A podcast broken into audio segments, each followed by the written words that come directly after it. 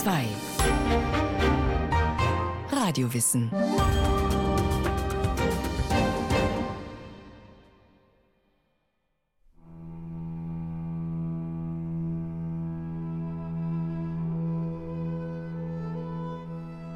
Der 81-jährige Dichter schlummert am 21. Januar 1872 erstaunlich friedlich ein.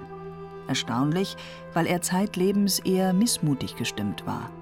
Wobei er gute Gründe hatte, mit den Umständen zu hadern, wie sein Kollege Josef Roth gut 60 Jahre später betont, als Adolf Hitler sich anschickt, halb Europa ins Verderben zu stürzen. So klar sah keiner seiner beruflich mit dem politischen Klarsein beschäftigten Zeitgenossen das Kommende wie Grillparzer, der das Wort schrieb. Von der Humanität durch Nationalität zur Bestialität. Kein Aperçu, sondern ein Angstschrei angesichts des nahenden Zerfalls der Monarchie, des Endsiegs der erwachenden Barbarei.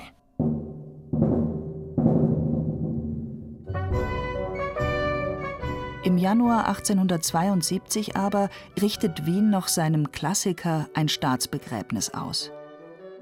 Ein Trauerzug von 20.000 Menschen folgt dem Sarg des Mannes, der erst spät zu Ehren kam. Denn die Werke des Dichters sind keine leicht zu konsumierende Kost. Nach dem verlorenen Zweiten Weltkrieg wird man ihn dann sogar zum identitätsstiftenden Nationaldichter Österreichs erheben. Ob sich das wohl mit seiner Überzeugung vertragen hätte? Darauf kam und kommt es nicht an, meint der Literaturwissenschaftler Arno Dosini von der Universität Wien. Nationaldichter muss man eigentlich nicht lesen. Ne? Also einen Nationaldichter, da reicht es, wenn man ihn kennt oder wenn man ihn feiert, den muss man nicht genau lesen. Das ist gar nicht gefragt. Aber man brauchte für Österreich auch nach dem Krieg sozusagen in Abgrenzung zu Deutschland einen Autor, der an die Seite von Goethe und Schiller treten kann. Und dafür schien der Dramatiker Franz Grillparzer, der das Regime von drei Habsburger Monarchen erlebt und literarisch verarbeitet hatte, geeignet. Und zwar aufgrund dessen, dass er in seinen Stoffen staatstragende Szenarien analysiert hat. Dass man diese staatstragenden Szenarien in ihrer Komplexität und in ihrer Verfahrenheit nicht verstanden hat, sondern dass man sie verkürzt zitiert hat. Das war schon immer Grillparzers Schicksal.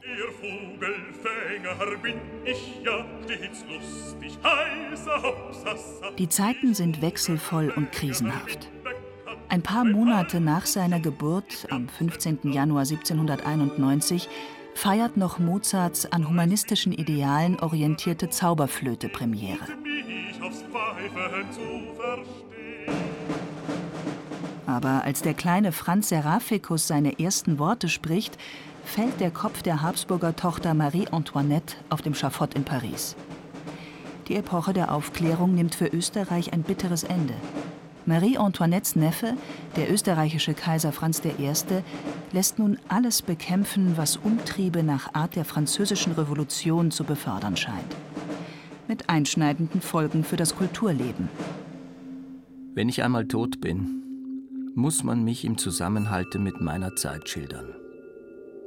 Unter Kaiser Franz musste jeder Dichter oder Literator, wenn nicht vernichtet, so doch verkümmert werden die Lektüre philosophischer Schriften, jegliche Anregung zum eigenständigen Denken, alles ist verboten oder wird verfolgt, während der junge Grillparzer, der Sohn eines Wiener Advokaten, die Schule besucht, wie der Vater Jura studiert, als Privatlehrer arbeitet und ein Praktikum in der Hofbibliothek absolviert, bis er 1815 dann für die nächsten 40 Jahre eine Stelle bei der Finanzhofkammer antritt.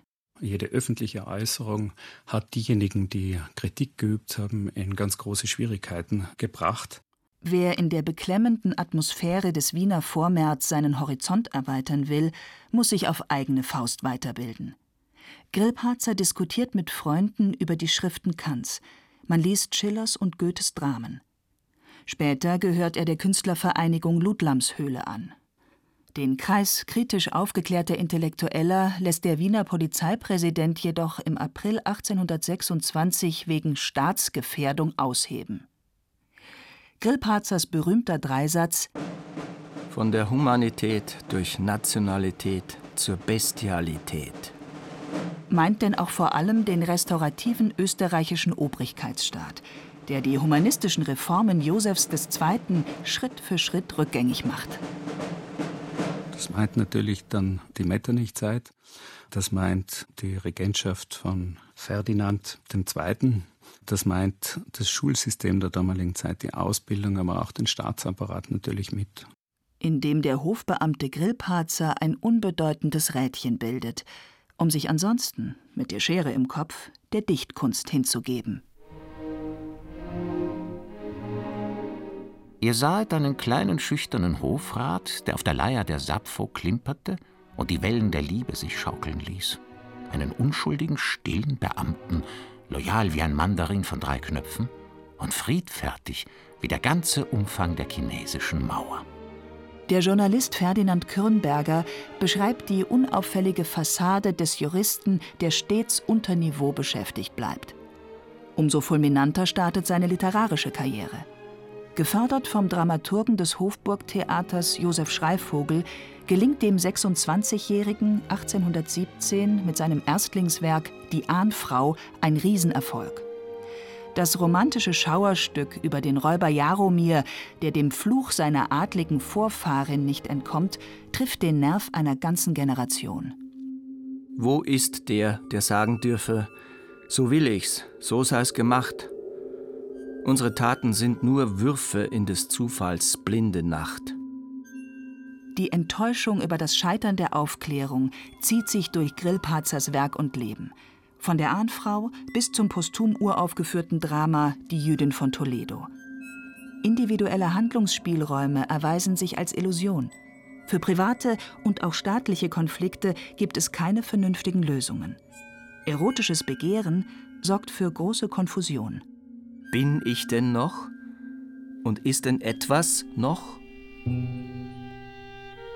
Den Vorbildern der Weimarer Klassik folgend wählt der Dramatiker für seine nächsten Stücke, Sappho und die Argonautentrilogie Das Goldene Vlies, antikisierende Milieus. Wieder sprechen die Figuren, allen voran Sappho und Medea, in ihrer ohnmächtig resignierten Haltung dem biedermeierlichen Publikum aus der Seele. Was ist der Erde Glück? Ein Schatten. Was ist der Erde Ruhm? Ein Traum.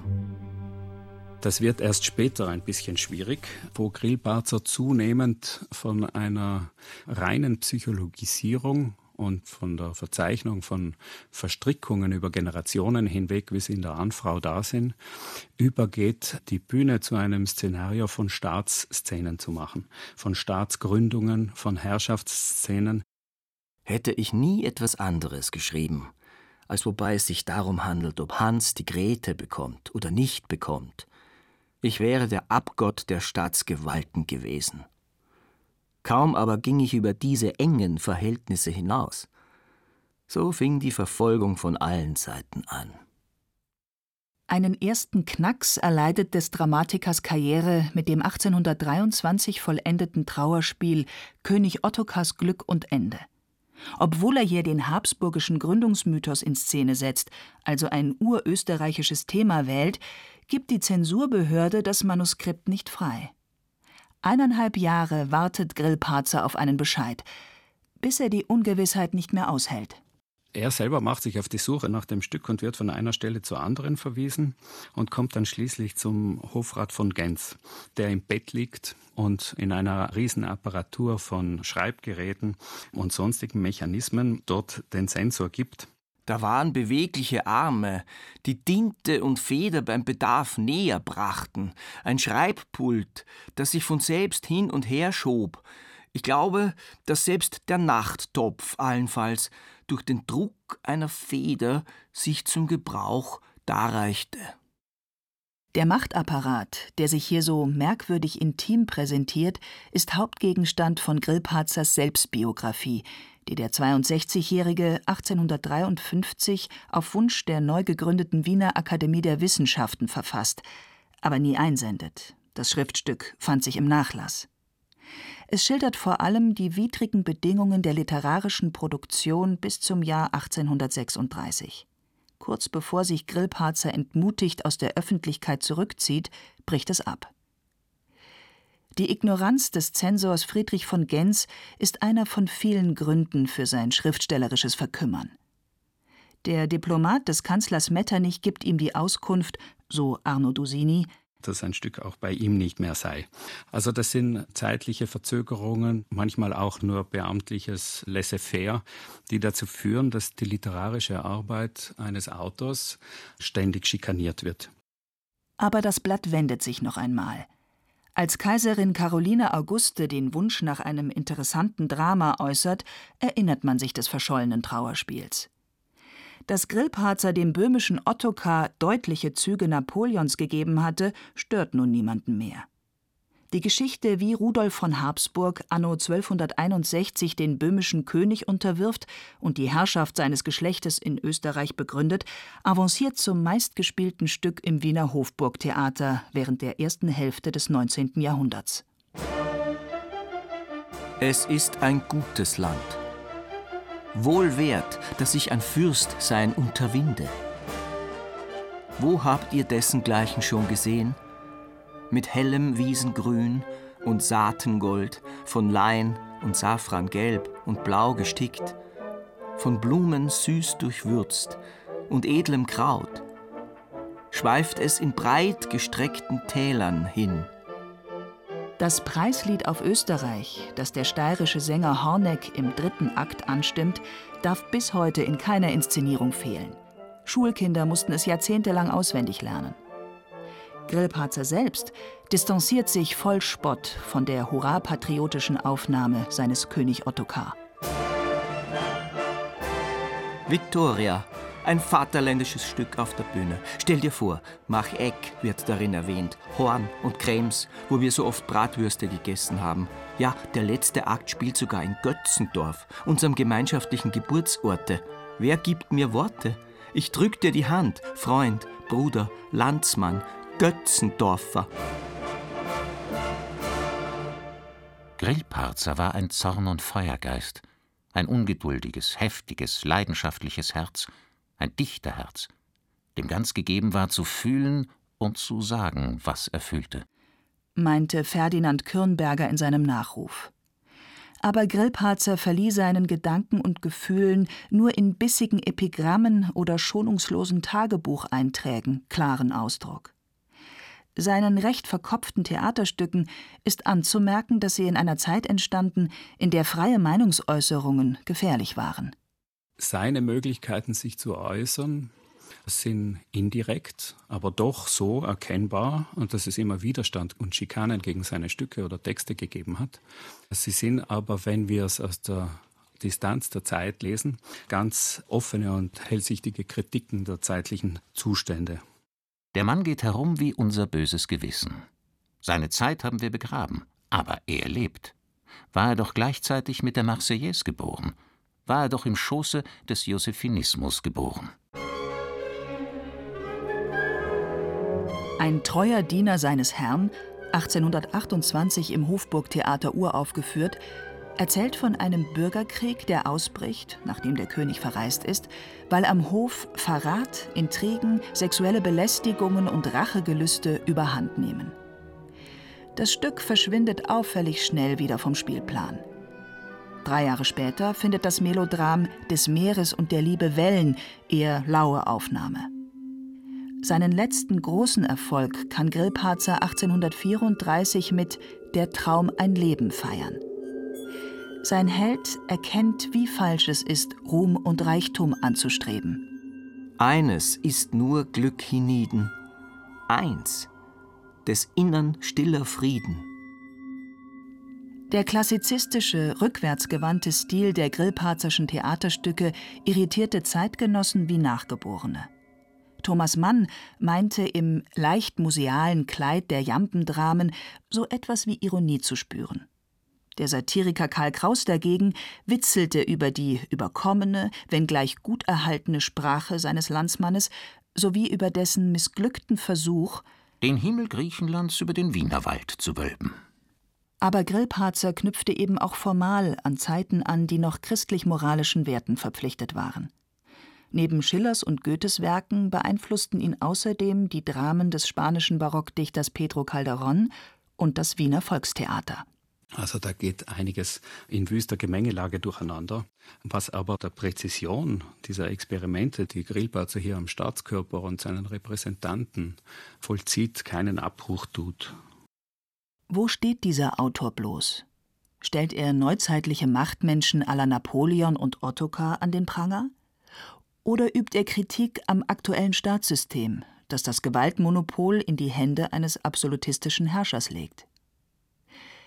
Der politisch wohlinformierte Staatsrechtler behandelt in seinen Dramen grundsätzliche Fragen. Wie lässt sich die Herrschaft eines Geschlechts aufrechterhalten, wenn sie nicht mehr als Gott gegeben gilt? Wie kann ein Kaiserreich nach einer Revolution weiter bestehen? Hinzu kommt, dass er, und das dürfte natürlich auch mit dem Habsburger Haus zu tun haben, in all diesen staatspolitischen Prozessen immer auch den Anteil dessen, was psychologisch ist, herausgestellt hat. Es gibt immer irgendwelche Verfehlungen mit Intimitäten, mit Liebesgeschichten, mit Verstoßungen und so weiter und so fort, die zeigen, dass das, was Heilsgeschichte ist oder Staatstheorie ist, immer auf diese psychologischen Motivationen zurückgeht. Am 6. März 1838 hat Grillparzers einziges Lustspiel Premiere. Weh dem, der lügt. Ein Küchenjunge trickst seine Herrschaft aus, indem er, dem niemand glaubt, die Wahrheit spricht. Dem Adel bleibt das Lachen in der Kehle stecken. Das Stück fällt komplett durch. Grillparzer reagiert tief gekränkt. Der 47-Jährige schreibt von nun an fast nur noch für die Schublade. Es war einfach genug, glaube ich. Gleichzeitig muss man sehen, dass sich die politischen Zustände der Zeit zugespitzt haben. Das hat er natürlich mit feinem Sinn gesehen.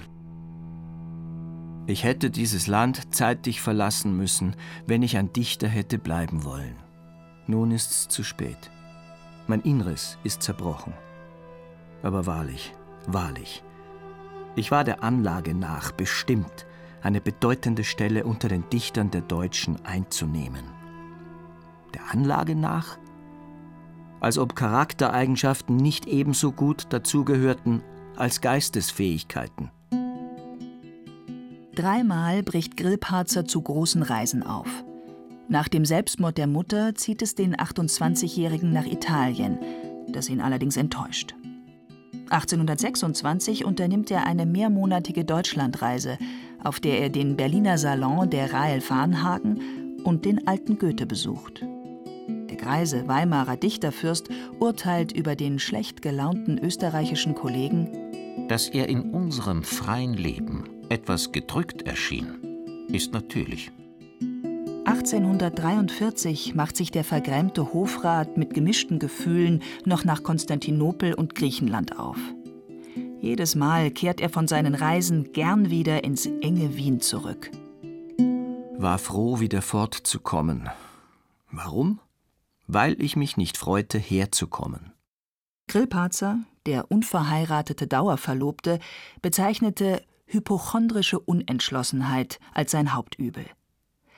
Seine moderne, in sich zerrissene Persönlichkeit interessierte die Nachwelt mehr als der Inhalt seiner Werke. Warum bloß brachte der Dramatiker nicht nur allerlei unheldenhafte Männergestalten auf die Bühne, sondern entwarf auch eine Reihe starker Frauenfiguren? Sappho, Medea, Rudolfs Frau Margarete, Libussa von Prag. Vielen galt er als der Prototyp des weichen, passiven Österreichers, der im Zweifel die Anpassung oder den Rückzug wählt. Paradoxerweise führte diese Sicht dazu, dass genau diese Psychologisierung, die man mit diesem Autor betrieben hat, ihn vollkommen unattraktiv macht für eine Vorbildgestalt, für einen Nationaldichter einer kulturellen Gemeinschaft. 1847 erscheint in einem Almanach Grillparzers Erzählung Der arme Spielmann. Ein alter, leicht 70-jähriger Mann in einem fadenscheinigen, aber nicht unreinlichen Mollton über Rock, mit lächelnder, sich selbst Beifall gebender Miene. Die Geschichte eines Musikers, der am Dorffest vorspielt, kein Mensch versteht, was der da herumfiedelt. Das ist ganz fürchterliche Höllenmusik. Die Lebensgeschichte des armen Spielmannes, der eigentlich aus besseren Verhältnissen stammt, liest sich wie ein seltsames Selbstbild des Autors. So bearbeitete er eine alte, viel zersprungene Violine. Aber alle Bemühung, Einheit in seine Leistung zu bringen, war fruchtlos. Denn was er spielte, schien eine unzusammenhängende Folge von Tönen, ohne Zeitmaß und Melodie. Grillparzer verzerrt hier die Epochenspezifika des Biedermeier ins Groteske. Das wirre Herumfiedeln des Spielmanns hat so gar nichts Behagliches. Sein einziger Versuch, privates Glück zu gewinnen, misslingt. Der Sonderling findet keinen Platz in der bürgerlichen Gesellschaft. Seine Lebensgeschichte ist eine Geschichte, die sehr viel mit Psychologie zu tun hat, die aber für den psychologischen Blick unlesbar wird. Also man hat über diese Novelle so lange nachgedacht und versucht, dieses Musizieren lesbar zu machen. Es geht nicht. Der Heißhunger des Lesers wird nicht befriedigt. Grillparzer bleibt ein un- oder missverstandenes Rätsel. 1845 unterzeichnet er eine Denkschrift gegen die Zensur in Österreich, um drei Jahre später ein Loblied auf Feldmarschall Radetzky zu verfassen, weil er Aufständische zusammenprügeln ließ, was dem Dichter den Ruf eines Erzreaktionärs einträgt. Dabei fürchtet er radikale Kräfte genauso wie den Nationalstaat, der im multikulturellen Österreich-Ungarn schwer umzusetzen ist. Nach der Märzrevolution holt man seine Stücke wieder hervor, allen voran König Ottokars Glück und Ende. Unwillig zieht der alte Mann noch ins Herrenhaus ein, der neu eingesetzten ersten Kammer aus Adel, Klerus und verdienten Bürgern. Weitere Ehrungen folgen, aber sie können die erlittenen Demütigungen nicht wettmachen. Ich war ein Dichter, jetzt bin ich keiner. Der Kopf auf meinen Schultern ist nicht mehr meiner.